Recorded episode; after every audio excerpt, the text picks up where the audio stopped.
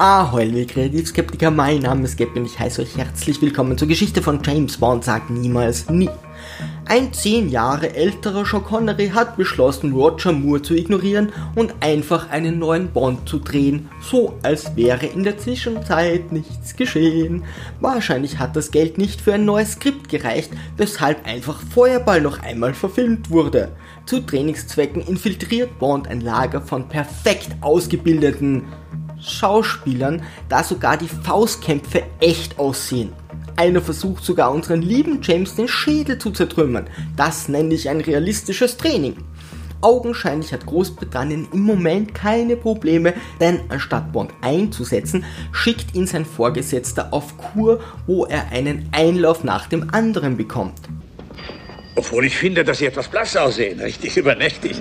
Ich war fast die ganze Nacht wach. Übernehmen Sie sich nicht. Ein Kräutereinlauf wird Sie wieder auf den Damm bringen. Dort angekommen tötet er einen Assassinen mit seinem Urin und spätestens jetzt kann ich diesen Film nicht mehr ernst nehmen.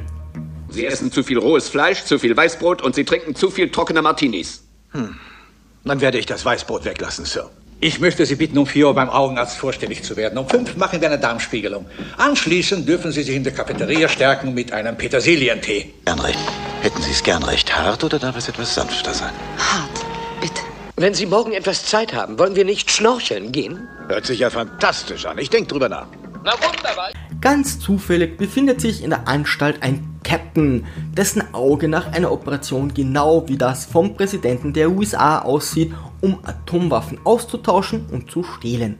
Plötzlich ist Blofeld mit Spectre wieder am Leben und erpresst nun die Welt. Ich weiß leider nicht, woher sie die Netzhaut des Präsidenten hatten und bezweifle, dass die Attrappen so identisch aussehen, dass der Austausch von Nuklearwaffen niemanden auffällt. Der Captain wurde heroinabhängig gemacht, was sicherlich auch niemandem bei der NATO aufgefallen ist und wird anschließend serientypisch von Spectre selbst ermordet. Bond kann sich ja nicht um alles kümmern. Doch zumindest wurde nicht schon wieder eine Person komplett umoperiert. Spectres Agentin Fatima Blush hat in diesem Film die fragwürdige Aufgabe, Bond bei Mordanschlägen immer wieder nicht zu töten. Sie hat ständig ihre Tage und möchte letztendlich sogar, dass James ein Schreiben verfasst, in dem er ihre Leistungen im Bett würdigt. Klingt etwas bescheuert, doch dies will sie freilich nur, damit Bond seine Raketenfüllfeder benutzen kann. Wieder zeigt Felix seine Kompetenz und greift nicht ein, obwohl Fatima Bond fast getötet hätte. Largo, die Nummer 1 von Spectre, tritt mit seiner Freundin Domino auf.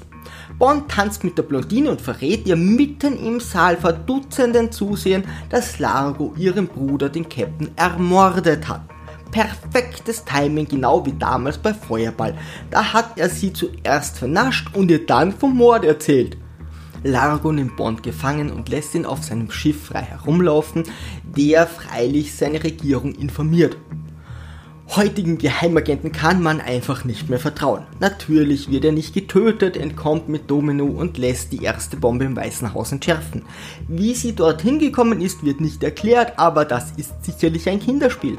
Bond weiß nicht, wo sich die zweite Bombe befindet, doch zum Glück hat Largo für Domino ein Schmuckstück anfertigen lassen, in dem er die vorübergehende Position der Bombe eingezeichnet hat. Das wäre so, als würdest du deine wöchentliche Einkaufsliste mal eben auf Gold drucken lassen. Es kommt zum obligatorischen Unterwasserkampf, Bond gewinnt und Domino tötet Largo. James kündigt und somit zieht sich nun Sean Connery für immer von diesem Franchise zurück.